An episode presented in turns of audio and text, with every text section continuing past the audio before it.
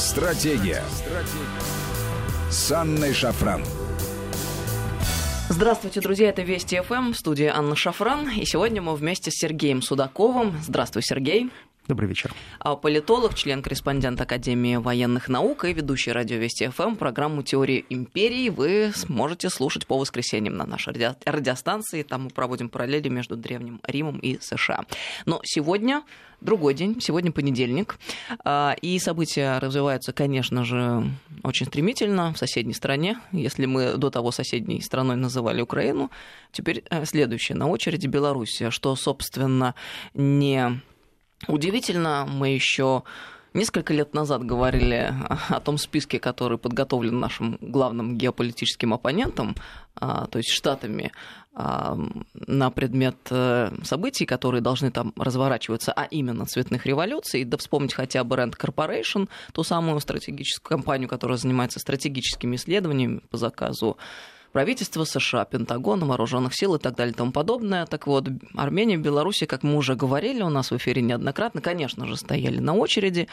И э, пожалуйста, вот оно. Э, нам казалось, что все это дело какого-то будущего, отдаленного, ближнего, дальнего, но, как выяснилось, все это происходит уже сегодня и сейчас. Про Белоруссию всегда больно говорить. Лично мне, я думаю, что подавляющему большинству граждан нашей совершенно страны. Совершенно верно, совершенно верно. Понимаешь, в чем дело? Есть те вещи, которые от нас неотчуждаемы. Вот все, что касается Беларуси, мы не зря говорим о союзное государство. Мы не просто союзники, мы гораздо ближе, чем э, те страны, которые проживают на одном каком-то пространстве. Мы э, очень родные друг другу. Когда у родных проблемы, это совершенно другая боль. Я хотел бы вернуться к очень простым вещам. Понимаете, в чем дело? Сейчас мы становимся с вами свидетелями того, что большой коллективный Запад, он так или иначе начинает ушатывать те ситуации, которые являются кризисными. Посмотрите, они их усиливают очень сильно. Вот очень важно то, как развивается любая цветная революция. Ведь цветная революция – это очень условное название. Понимаете, в чем дело? Дело в том, что существует так называемое качество жизни. Существуют а, некие алгоритмы, по которым Соединенные Штаты Америки, в частности, говорят, государство успешное или неуспешное в качестве очень простых примеров, то, что говорят Соединенные Штаты Америки, это сменяемость руководства, сменяемость курса. Это то есть постоянный а, переход от одного лидера к другому, переход власти. И самое главное, о чем они говорят, это смена курса. Они не говорят о том, что есть определенная постоянная преемственность, которая есть в тех же Соединенных Штатах Америки. И мы а, с вами свидетелями становимся того, что когда от демократов к республиканцам приходит власть, или от республиканцев к демократам, кардинально все не меняется. Исключение Трамп. Трамп действительно менял очень много. Такое же исключение, конечно же, был Рейган. Это правда. Но не все родились Рейганами, не все родились Кеннеди, не все родились Трампами и не все родились Рузвельтами. У каждого свой путь. Так вот, сейчас Соединенные Штаты Америки начинают вносить новую смуту. Я почему говорю Соединенные Штаты Америки? Потому что я полагаю, что есть некий коллективный Запад, он имеет лидера как Соединенные Штаты Америки, и они начинают сейчас разыгрывать классическую матрицу, по которой развивается цветная революция. Ну давай, чтобы люди не возмущались, э, конечно же, сделаем оговорку важную. Понятное дело, что цветная революция просто так на пустом месте она э, редко можно воз... может возникнуть, обязательно должна быть искра и какие-то события внутри каждой отдельной взятой страны, которые э, могут послужить э, толчком и сдетонировать. Должен быть импульс. И этот импульс, конечно же, Выборы. был в Беларуси. И тут следующий вопрос – Э, что будет дальше, естественно, всех интересует, но мы понимаем, что ведь ситуация не так однозначна и не так все просто. И нельзя сказать, Штаты э, плохие, они негодяи. Их задача устроить цветную революцию там, в каждой отдельно взятой стране постсоветского пространства для того, чтобы нагадить России и окончательно решить русский вопрос. Хоть это и так, безусловно. Я только лишь к тому, что нет уже только черной краски или белой краски в нашей жизни. Все довольно сложно, и это события, которые мы наблюдаем сегодня в Беларуси, это результат сложных процессов, которые разворачивались на протяжении очень многих лет, и, конечно же, внутренняя ситуация в Беларуси накалилась и без участия Соединенных Штатов, вне всяких сомнений. Совершенно верно. Дело в том, что вот абсолютно с тобой соглашусь. А, нельзя примитивно смотреть ни на какие процессы. Абсолютно ты права, потому как нельзя а, действительно рисовать а, мир черно-белыми красками. Это неправильно. Это то, что не приведет нас к тому нужному результату, который нам нужен. Нам нужна та глубокая аналитика, которая позволяет нам показать, что же такое на самом деле Белоруссия. Я не специалист по Беларуси, но я смотрю на Беларусь сквозь призму тех событий, которые сейчас проходят в западном мире. Я смотрю сквозь призму тех западных публикаций, которые идут о Беларуси. Я смотрю о том, как эксперты штатовские начинают сейчас говорить о Беларуси. Что они говорят? Ведь прежде всего они говорят, первый вопрос – это уровень качества жизни. Они говорят о развитии новых инновационных технологий, и они прямым текстом говорят, что Беларусь шаг за шагом превратилась в большую аграрную страну.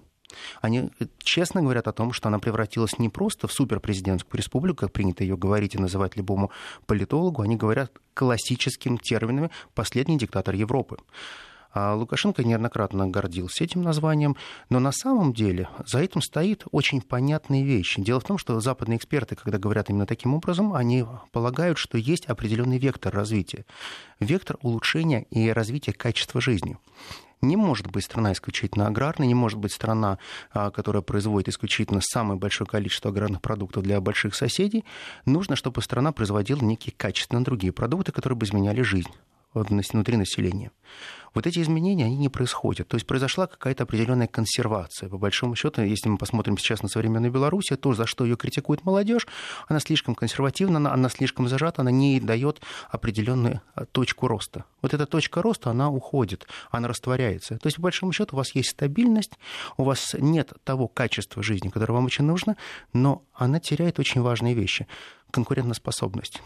Сейчас на сегодняшний день люди, проживающие в Беларуси, они не понимают, где их точка роста. Они четко понимают, что их точка роста возможна только тогда, когда есть большая Россия рядом, когда есть братский народ, и Россия является залогом точки роста. Вот это то, к чему подошли сейчас современные белорусы за последние 20-летия.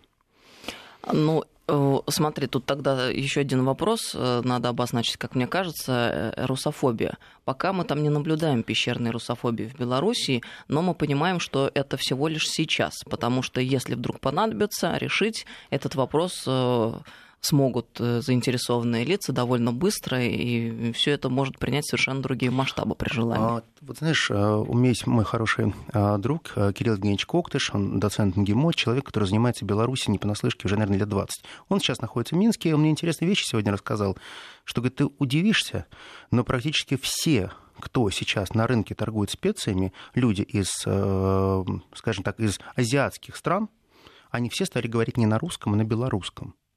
Это вот в последние Это годы, последний, да? Последний, а, последний год. То есть они раньше говорили на русском и отвечали тебе на русском, а вот в последнее время они все перешли на белорусский исключительно. А они первые, кто почувствовали эту волну и стали переходить постепенно на белорусский язык. Молодежь во многом, когда разговаривает друг с другом, говорит на русском языке, но когда что-то выкрикивает публично, начинает говорить на белорусском. То есть постепенно возникают, опять же, люди, а, который является, получается, практически ниоткуда, которые всячески говорят, что у нас очень похожие языки, но очень важно сохранить свою самобытность. В Беларуси это не драники, а прежде всего это наша самобытная культура и наш язык. Язык, как помнишь, мы с тобой много раз говорили, это является основополагающим основой того, что является основой отчуждения. Язык сплачивает и язык разъединяет. Помнишь, мы много раз с тобой говорили про Римскую империю, мы говорили о том, насколько латынь объединила Большой Рим, насколько английский язык объединяет всех союзников Соединенных Штатов Америки, и насколько Э, разные языки нас разъединяют. Вот сейчас мы становимся с вами свидетелями, когда постепенно, шаг за шагом, происходят процессы, которые, по мне, кажутся очень плохие. Это процессы, которые направлены на разъединение братских народов. Но вот в чем грусть, на мой взгляд, самая большая происходящего?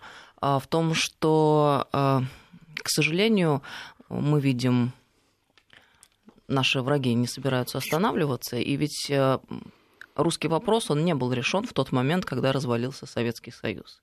Это Нет. было только начало и был только первый этап. А когда будет русский вопрос решен нашими врагами окончательно? Тот момент, когда не только территориальное разделение произойдет, а когда оно будет закреплено полным разобщением некогда братских народов, когда будет забыт русский язык, а когда будут полностью переориентированы национальные элиты на Запад и станут полностью прозападными, и мы потеряем ту связь, а, те наши общие корни а, посредством работы с историей. Ведь э, все эти фейки относительно Великой Отечественной войны и Второй мировой то, как ее называют Запад, это же все не случайно.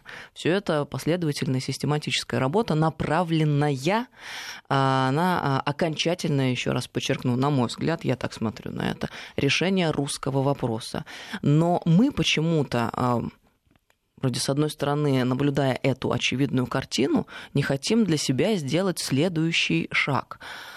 В чем он заключается? В том, что мы, сознавая эту ситуацию, все-таки, если имеем чувство самосохранения, должны себя защищать, но каким-то странным образом мы э, проявляем э, как государство слабость. В каком смысле?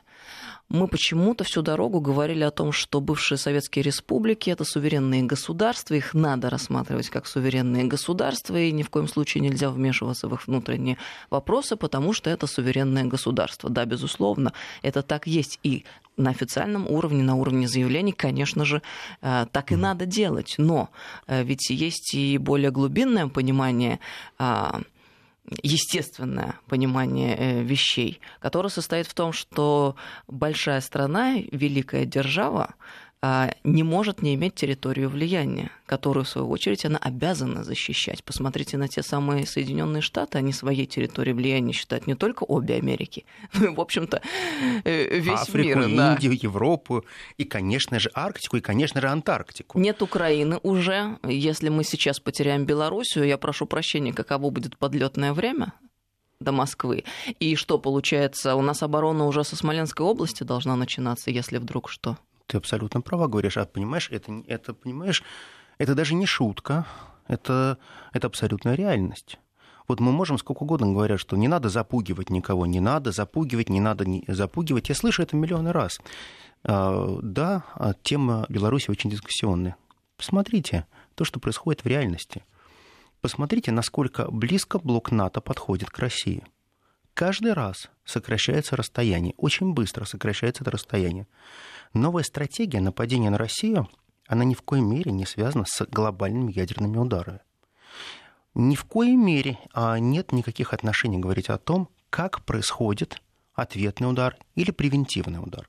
Например, а, страны Большого Запада, страны НАТО говорят четко об одной простой вещи. Мы разрабатываем ракеты средней и меньшей дальности – которые достаточно подвести поближе к границам Российской Федерации, которые при массовом ударе смогут уничтожить инфраструктурные объекты Российской Федерации и военные объекты. Нам нужно количество.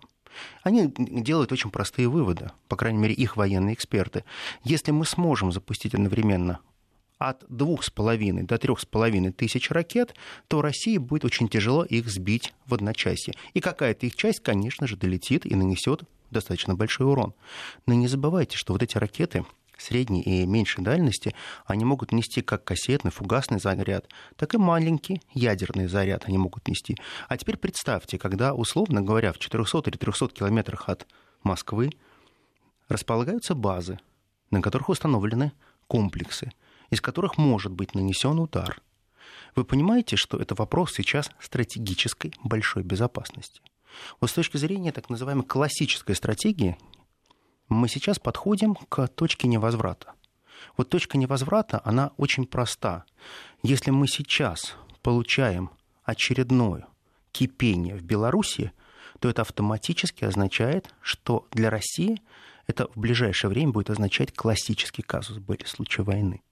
Потому как западный мир обязательно этим воспользуется та русофобия, которая была раскручена эти годы, она никуда не ушла, она не растворилась.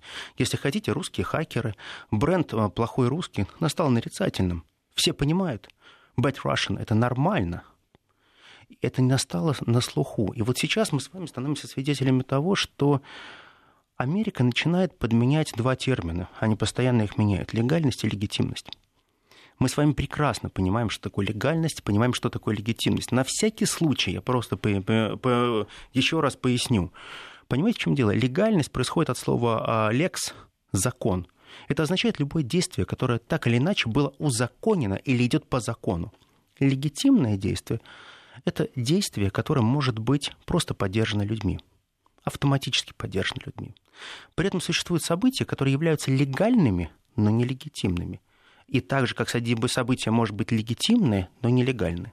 Хотите самый простой пример а, легитимного, но нелегального события? Да, очень интересно. Октябрьская революция 17 года. Да, действительно. Абсолютное население поддержало, никто в мире не поддержал. Это был абсолютно акт беззакония. Незаконность была событие легитимное, но нелегальное.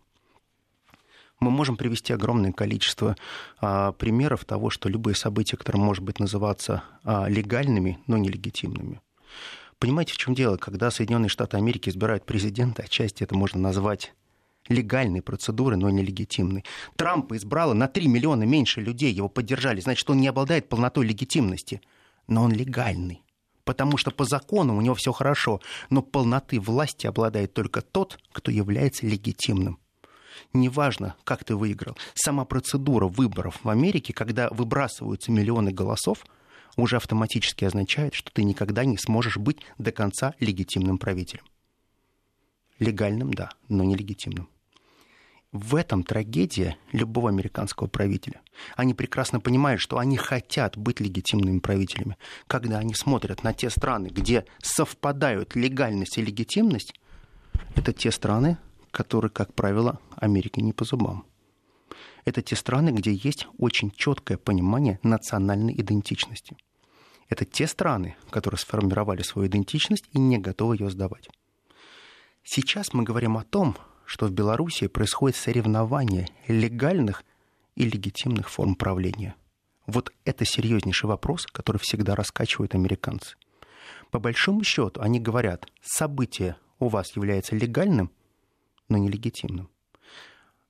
А в части они говорят это голословно, потому что надо все доказывать. Надо показывать, как это происходит.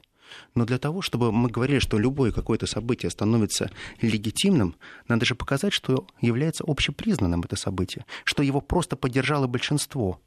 Но вот возникает другой вопрос. С точки зрения большой поддержки, ведь легитимное событие, оно сродни тому, что называется формированию бренда. Вы никогда не замечали, почему в одночасье что-то становится очень популярным?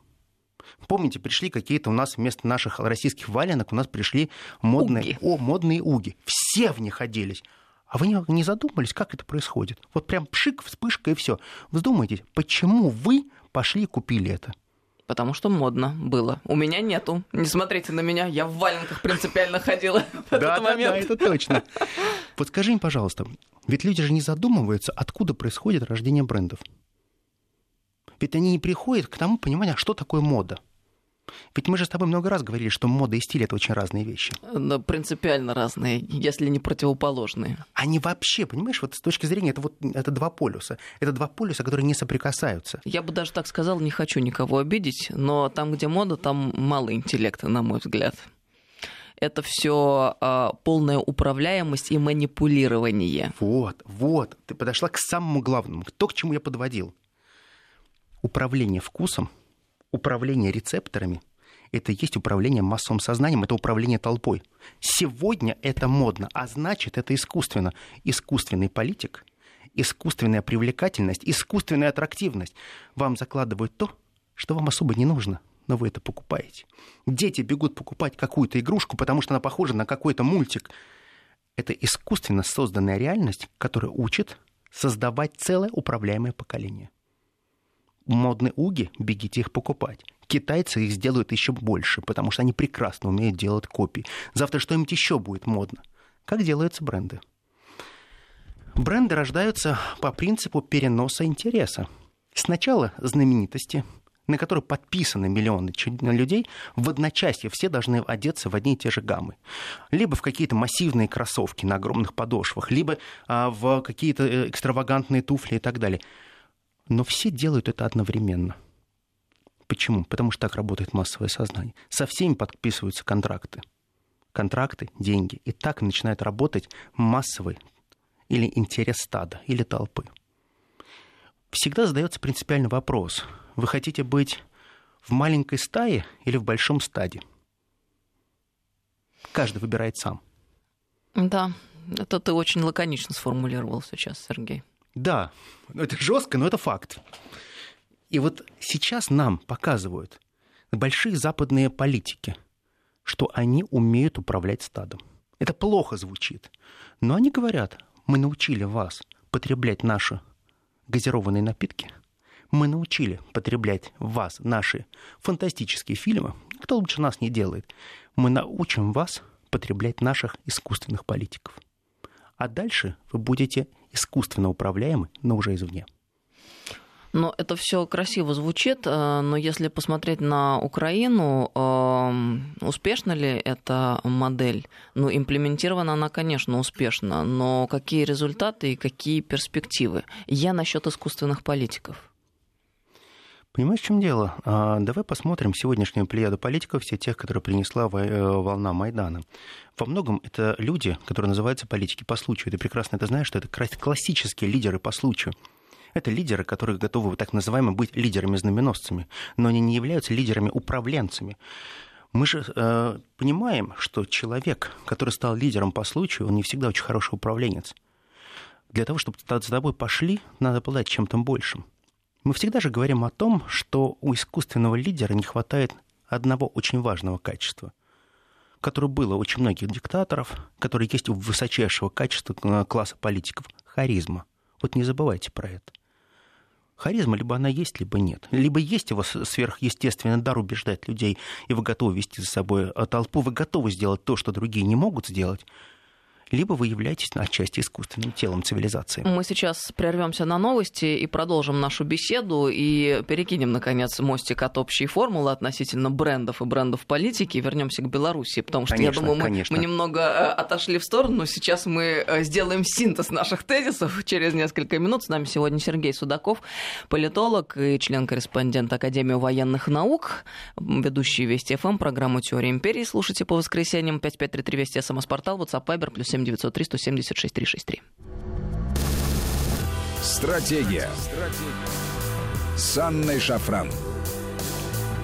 Здравствуйте, друзья. Мы продолжаем программу. Сегодня мы с Сергеем Судаковым, политолог и член-корреспондент Академии военных наук, ведущий радио Вести ФМ, программы «Теория империи» 5533 Вести. Это наш СМС-портал.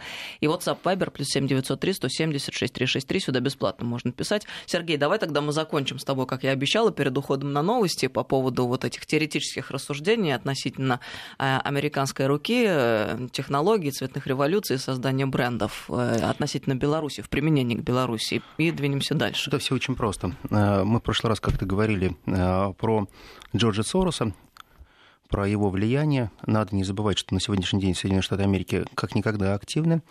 А деньги Сороса работают, в том числе и в Беларуси. Идет поиск по формированию новой брендовой площадки. И дело сейчас принципиальный вопрос в том, что существует четкий понятный поиск кандидата, кто может быть следующим главой Беларуси. Соединенные Штаты Америки объективно для себя а, приняли данную доктрину, что для них а, нынешний президент является токсичным. Они говорят это открыто. Э, сегодня Трамп на вопрос, что творится в Беларуси, он сказал, что там творятся отвратительные события, что там все очень-очень плохо. А его свита и так называемые придворные политологи уже прокомментировали это достаточно жестко. Они прокомментировали это в тех очень понятных каждому терминах, что власть должна смениться. И, конечно же, там должен прийти понятный, прозрачный прозападный политик. Когда говорят такие вещи американцы, они прежде всего говорят о том, что они хотят перетянуть одеяло на себя и создать новую форму легитимности в Беларуси. То есть, по большому счету, если население говорит, что мы не хотим нам не нравится а, нынешний глава, мы не являем, не считаем, что он легитимный, то, значит, э, сейчас очень четкое понимание того, что нынешний глава Беларуси становится лемедак, хромой уткой. В условиях хромой утки очень важно найти точку легитимности, на кого можно опереться.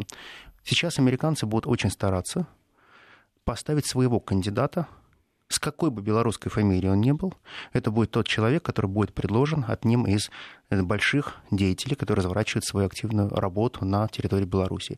Это, конечно же, фонды, связанные с открытым обществом, и, конечно же, это фонды «Открытой России» Ходорковского. Вот эти два направления, которые будут предлагать своих западных и прозападных кандидатов. И сегодняшнее заявление Лукашенко о том, что после принятия Конституции будут следующие выборы, говорят как раз о том, что здесь будет как раз конкуренция между кандидатами, которые могут э, быть избраны. Это будет западный кандидат, белорусский кандидат, ну и, возможно, какой-то третий кандидат. Э, слушатели пишут лирическое отступление, но мне кажется важно э, зачитать. Добрый вечер. А у меня стиральная машина «Атлант», газовая плита «Гефест», косметика у дочерей много из Белоруссии. Носки себе купил на прошлой неделе из Белоруссии. Это не аграрная страна, это последняя сохранившая, сохранившаяся индустриальная республика СССР. Прекрасная речь товарища Судакова. Спасибо за вашу передачу и так далее. Это из Казани сообщение. Ну, вообще-то по делу по замечание. Делу, абсолютно. Я э, утрировал, когда говорю, что это конечно, аграрная страна. Мы прекрасно понимаем, что индустриализация у нас в Советском Союзе была проведена блестяще, и она была прошла абсолютно везде. Индустрия, да, развита и неплохо. Вспомним хотя бы то предприятие БелАЗ, насколько она мощна. Мы вспомним, насколько хороша химическая промышленность Беларуси, это факт. Но с точки зрения развития инноваций и производства инноваций, а, вы не сможете отрицать, что Белоруссия сегодня не входит ни в первую десятку, ни в первую тридцатку, увы, даже не в первые сотню количество инноваций, это очень определяет развитие и качество жизни. Но э, по поводу Белоруссии, что хочется главное сказать, мы просто не имеем права, конечно, я от себя говорю, на мой взгляд, э, сдать Белоруссию и упустить ситуацию. И ни в коем случае не может быть повторена та ошибка, которая была совершена нами э, с Украиной. Я имею в виду тот момент, когда Украина полностью стала нам враждебной страной, когда идеология Бандеры там победила, и когда фактически нацисты взяли там власть, сейчас ее удерживают, чтобы они там про себя не говорили. Но де-факто это так, и я глубоко убеждена, говорила и говорю, Украина сегодня находится под бандеровской оккупацией. И наша святая задача — освободить украинский народ. Понятно, что там тоже враги наши не дремлят, и очень хорошо они поработали с с умами, а, и удалось идеологию изменить, но хорошая новость, на мой взгляд, заключается в том для нас, что а, переформатировать сознание им удалось в кратчайшие сроки. Но понадобилось на это лет 10-15, да меньше, может быть, даже. Это означает что? Что в обратную сторону – переформатировать тоже возможно, что бы там ни говорили. Это про Украину. Но увидев, к чему а, привела наша лояльность на Украине, мы должны понять, что в Белоруссии – аналогичных событий произойти не должно по той же самой причине, которую мы обозначили, Сергей, с тобой еще в первой половине нашей программы. Это для нас стратегический вопрос для безопасности нашей страны, потому что, отбросив в сторону все за и против, всю лирику и так далее, мы должны понимать, что есть вопросы, в конце концов, даже обороны и вопросы границ. И одно дело, когда границы а, ну ладно, Советский Союз возьмем наше начинались в одном месте, и к Москве было одно расстояние. Другое дело сегодня и сейчас, когда уже есть Российская Федерация и независимые э, республики, наши соседи. Но третья ситуация, когда мы союзников своих теряем и получаем абсолютно враждебное государство по границам. Вот это совершенно недопустимо. Это та цель, которой идут Штаты, то, чего мы не можем допустить ни при каких обстоятельствах. А какой вариант возможен в данном случае, так, чтобы, ну, условно говоря, и волки сыты, и овцы целы? Понимаешь, в чем дело? Я начал сегодня разговор как раз про легитимность. Вот э, не зря западные эксперты уже неоднократно заявляют о том, что сегодняшний лидер Белоруссии, как бы он сейчас не разворачивали события, он уже никогда не будет прежним. Он никогда не будет уже э, тем Акелой, который был 10-15 лет назад. Что-то изменилось. Изменилось массовое сознание. Очень сильно изменились те граждане, которые голосовали или не голосовали за нынешнего главу Республики Беларусь. Сейчас изменяется очень сильно другое. Изменяется его легитимность в том, что он стал действительно хромой уткой. Можно оставаться а, во главе государства хромой уткой но это означает... Ну, вот забастовки пошли уже, те, означ... которых опасались. Но это означает, что процессы будут скоро неуправляемые. Я имею в виду на предприятиях, прошу прощения. Да, да, да. В Беларуси, ты абсолютно прав, пошли забастовки. То есть не просто уличные протесты, а да. забастовки на предприятиях. А это означает очень большие потери в экономике. Любые забастовки, это же не шутка. Это не просто вот рабочие вышли, помитинговали. Это остановка производств. Это значит, что добавочный продукт не производится. Да никакой продукт не будет производиться разводиться. То есть протесты, они находятся настолько массовые, настолько накалились, что потеря легитимности, она очевидна. Легальность была соблюдена, все было здорово, но процесс легитимности уже не остановить. Сейчас получается так, что если мы, Россия, не будем вмешиваться в те дела, которые происходят сейчас в Беларуси, то это означает, что в кратчайшие сроки мы можем потерять очень большую зону влияния ту зону влияния, которая нас связывает с большим западным миром. Да надо уже либо перестать кокетничать, либо уже реально взяться за дело. Я уж не знаю, по каким причинам мы себя порой странно ведем, но сейчас уже тот момент, когда невозможно на многих стульях сидеть. Надо понимать, что действовать мы вынуждены просто, вполне определенно. Никто не говорит при этом, что надо рвать на себе рубаху и делать какие-то радикальные заявления, которые возмутят мировую общественность. Нет, но просто по сути дела мы должны предпринимать то, что должны предпринимать. Понимаешь, в чем дело? Абсолютно с тобой согласен. Понимаешь, вот э, западные страны, Штаты, они никогда не стесняются, когда они говорят, да, мы хотим на Украине поставить про нашего президента. Им не стыдно. Они просто открыто об этом говорят. Да, мы хотим про западного президента на Украине. И точка. И пусть это будет наш парень. Как он будет сделан? Какими ресурсами? Да нашими ресурсами, говорят американцы. Вот я полагаю, что сейчас мы подошли к той точке, когда нам очень важно заявить о себе как о настоящей державе, которая имеет зону интересов. Нам надо сказать, что первое, Россия, дела ведь России в Беларуси не так плохи, как многим может показаться. Нет, конечно. К нам очень хорошо относятся. А Россия может стать тем гарантом, который может обеспечивать сейчас очень спокойную смену власти в Беларуси. Гарантом настоящим. Они могут сделать все для того, чтобы Россия стала той страной, которая бы не допустила кровопролития, не допустила, не допустила бы стачек, забастовок, не допустила бы развала экономики. Самое главное, не позволила большому западному миру поглотить Белоруссию. Да, дать э, выступить гарантом, да, обеспечить э, достойный уход нынешнему главу, да, обеспечить его персональную безопасность. И, конечно же, э, мы должны в том числе понимать, что есть те кандидаты, которые являются пророссийскими, которые выгодны для России, давайте называть вещи своими именами, которые могли бы прийти в Беларуси к власти. Это означает, что в этом случае никто не потеряет легитимность. Это в этом случае означает, что Россия прежде всего сохранит свое могущество и величие. Да, западный мир будет кричать, смотрите, Россия вмешивается в выборы чужой страны. Не чужая страна, это союзное государство. Союзное. Не забывайте, что у нас есть союзный договор. Понимаете, в чем дело? Если мы ничего сейчас не будем делать, и мы опять будем наблюдателями, можем сколько угодно долго наблюдать. Это понятный процесс. Можно наблюдать и ждать, когда воды реки принесут труп твоего врага. А могут и не принести. Вот сейчас того ситуация, которой нельзя быть просто наблюдателем.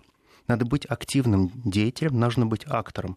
Если мы не будем этого делать, то результат будет плачевен. Ну вот важно понять, что э, у нас, у России есть потенциал в Белоруссии. И вот сейчас в этот момент очень важно его, с одной стороны, не растерять, а с другой стороны, таким образом консолидировать и направить в такое русло, чтобы он в итоге сыграл на пользу, нет, не только России, но нам, обоим народам и обоим странам, которые просто не могут, на самом деле, положа руку на сердце и посмотря правде в глаза друг без друга. Не могут совершенно. Вот Это не вести о том речь, что России так сильно нужна Белоруссия. Без нее мы пропадем. Да худо-бедно выживем мы как-то. И не о том, что Россия, э, Белоруссия без России пропадет. Хотя, конечно же, будет очень плохо, никто на Западе не собирается помогать ни одной постсоветской республике. Не об этом они пекутся. Они о своем благе пекутся прежде всего. На всех остальных им с высокой колокольни плевать было всегда. И нет никаких оснований полагать, что сегодня что-то изменилось. Но наша сила в том, что мы вместе. И пора уже не просто осознать это, но поставить во главу угла для себя и действовать в собственных интересах. А когда я говорю в собственных интересах, я имею в виду и Россию, и Беларусь. Это наша общая судьба. Надо просто понимать, э, ты правильно, ты абсолютно правильные вещи говоришь, но мы, мы не настолько разделены, как многим хотелось бы казаться. Я прекрасно понимаю, что мы ни в коем случае не, не должны бросать и оставлять братский нам народ. Мы должны им помогать. Вот в любом случае. Но мы должны помогать не отдельным представителям. Мы должны вообще в целом понимать, что это такие же люди, как и в России, ничем не отличаются. Они такие же нам братья, они такие же наши родные. Мы не отличаемся. Но самая большая проблема, что такого отношения, как у нас, к белорусам нет больше ни у кого. У поляков, у литовцев, да нет у них таких отношений. У них у всех очень понятная потребленческая позиция. Нужен географический фактор территории в обмен на какие-то непонятные блага. Отсутствие визы въезда в Европу. Хорошо, можно поехать в Европу. У вас достаточно денег есть при сегодняшних курсах валют, чтобы можно было шикануть в Европе? Я, я не верю, что вот сегодня это является приоритетным благом для любого человека. Потому что приоритеты все-таки другие. Качество жизни зависит не только от того, что предлагает большой западный мир, который очень далеко и для которого ты не являешься настоящим ценимым центром цивилизации. Когда к тебе относятся как к периферии, это очень плохо. А в отличие от большого западного мира, мы, Белоруссия, большая Россия, не относимся как к захолустью или к периферии. У нас оценки другие. Ну, кстати говоря, чтобы проиллюстрировать эту ситуацию, вспомним один простой пример. Что такое Прибалтика а, была для Советского Союза? Да это была витрина нашей страны. Конечно там шикарно жили люди, намного лучше, чем в других республиках Советского Союза. А, было все сделано для того, чтобы вся легкая промышленность. Да, там. чтобы они представляли собой для мира то, чем Советский Союз является, и куда хотел попасть любой советский человек отдохнуть, где хотел побывать, а, какие вещи откуда он хотел приобрести, конечно, а, оттуда из Прибалтики. То есть Прибалтика была центром и таким столичным регионом, условно говоря, конечно, во времена Советского конечно. Союза. Все алкали, все хотели, все мечтали о Прибалтике. Конечно. Вот наступила независимость. Во что превратилась Прибалтика сегодня? В абсолютную периферию, в захолустье, в этнографическую деревню. Вот что такое Прибалтика для Европы. Ну и вопрос простой, а что лучше? Вот ответ очевиден. Ты понимаешь, я просто сейчас стал говорить, я как-то вспомнил слова Юрмала. Ты знаешь, вот почему-то вот э, мое детство, вот это была какая-то, знаешь, какая-то конфетка. Почему-то всегда, когда говорили, что человек был в Юрмале, это такое ощущение, что вот он был по-настоящему за границей. Конечно, да. Я вот в 6 лет побывала в Прибалтике первый и последний раз. И у меня было стойкое ощущение, ты знаешь, еще на э, вот э, детское сознание э, так ложилась вот эта вот речь за границей. Да, как оказалось, что это какой-то совсем очень сильный иностранный язык, что-то из такого эм, какого-то будущего или невозможного, который там нельзя представить в повседневной жизни. Я была а, просто поражена. Действительно, мне казалось, что мы побывали за границей. У меня мама была в Прибалтике э, неоднократно, и помню всегда это рассказы. Говорит, представляешь, говорит, количество косметики, количество кремов, которых у нас не было в Москве, в принципе, там это все было доступно. Ты знаешь, вот в советское время пойти в кафе, взять какую-нибудь э, маленькую конопушечку, взять маленькую вкусную пироженку, маленькую чашечку эспрессо, практически почувствовать, что ты где-нибудь в Италии, и это Советский Союз. Это настоящая витрина большой западной жизни. Почему-то она там была не закрыта. Там еще и мороженое было в рожках, вы понимаете, на пляже. Сахарный То, чего рож... я никогда не видела в городе Твери. Тогда Калинине. Понимаешь, ну вот, понимаешь, все переворачивается. Прошло какие-то 20-30 лет, что-то изменилось что-то изменилось. А, и мне кажется, вот я прихожу к тому, что вот нельзя меняться в худшую сторону. Эволюция — это другое. Эволюция, когда мы идем все таки вперед, когда мы Нет, становимся меняться лучше. можно, другое дело. Понравится ли это потом? Ну, понимаешь, деградация тоже изменение.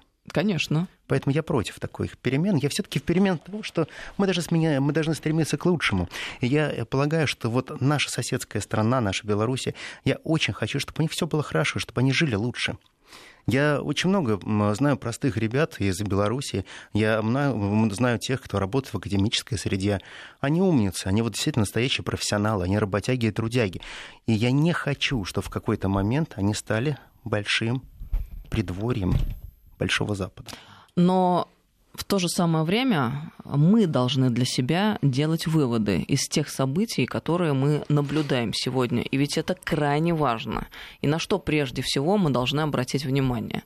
Стабильность – это уже не ценность, и мы должны для себя это четко уяснить.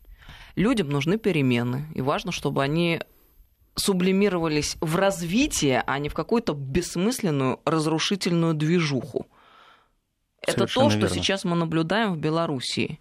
Это задача элит и главный урок для нас. Мне очень хотелось бы, чтобы мы для себя как следует это уяснили. Не интересует никого стабильность. Нужно развитие. Стабильность не работает, и даже для белорусов. Позитивные перемены. И вот знаете, вот как часто бывает в последнее время, а особенно в этом году, так выходит, что не было бы счастья, да несчастье помогло. И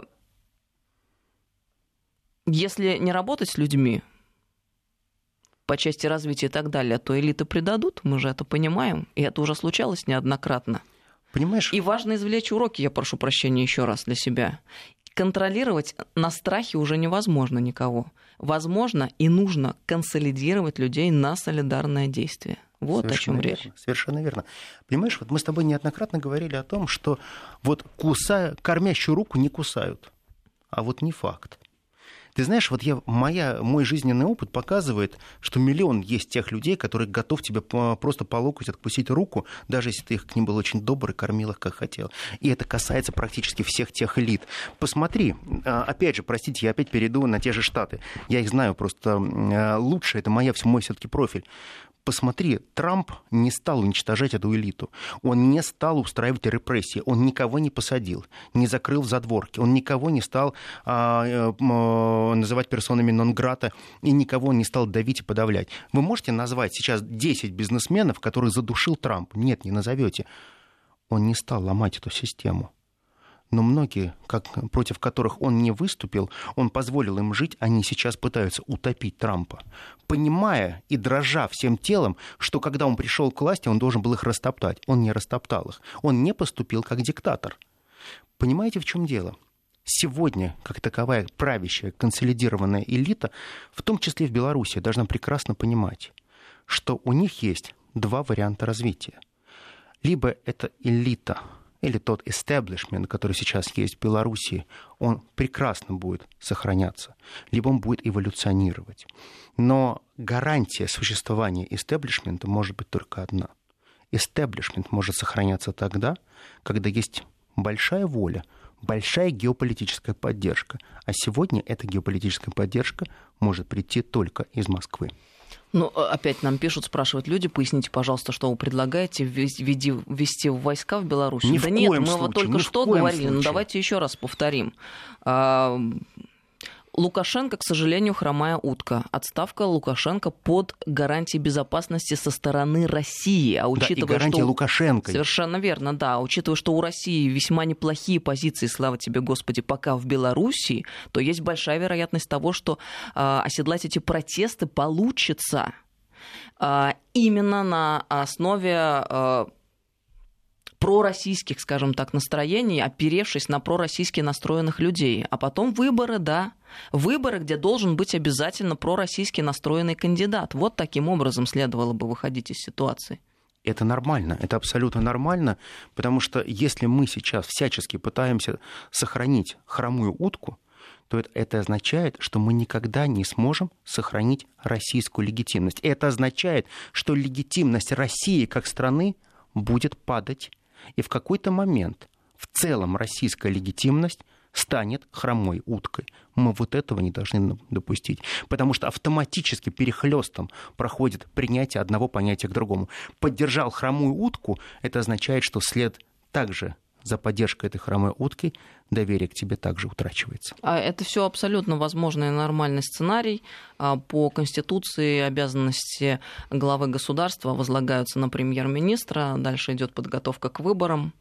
И там уже надо отработать как следует. Да. А, э, а есть серьезная почва для того, чтобы все прошло благополучно. Мы не должны сейчас упустить эту ситуацию и потерять Белоруссию. Ни в коем Мы случае. в силах сделать так, чтобы там установился все-таки мир, потому что ситуация, конечно, действительно серьезная. Это никому не надо еще раз, ни Белоруссии, ни России. Понимаете, в чем дело? Цветная революция там. Если мы посмотрим на то, насколько легко вспыхивает пламя из искры, то вот вы меня простите, но все-таки те же большой коллективный Запад, они являются очень крутыми волками и специалистами по тому, как разрывать и уничтожать страны. И мы должны сделать все для того, чтобы все эти волчьи пасти они были закрыты. И Беларусь должна стать тем примером, на котором мы продемонстрируем, что мы можем решать вопросы в своих интересах. Полностью поддерживаю. Сергей Судаков был с нами сегодня. Всем добрый вечер. Добрый вечер. Стратегия. Стратегия. С Анной Шафран.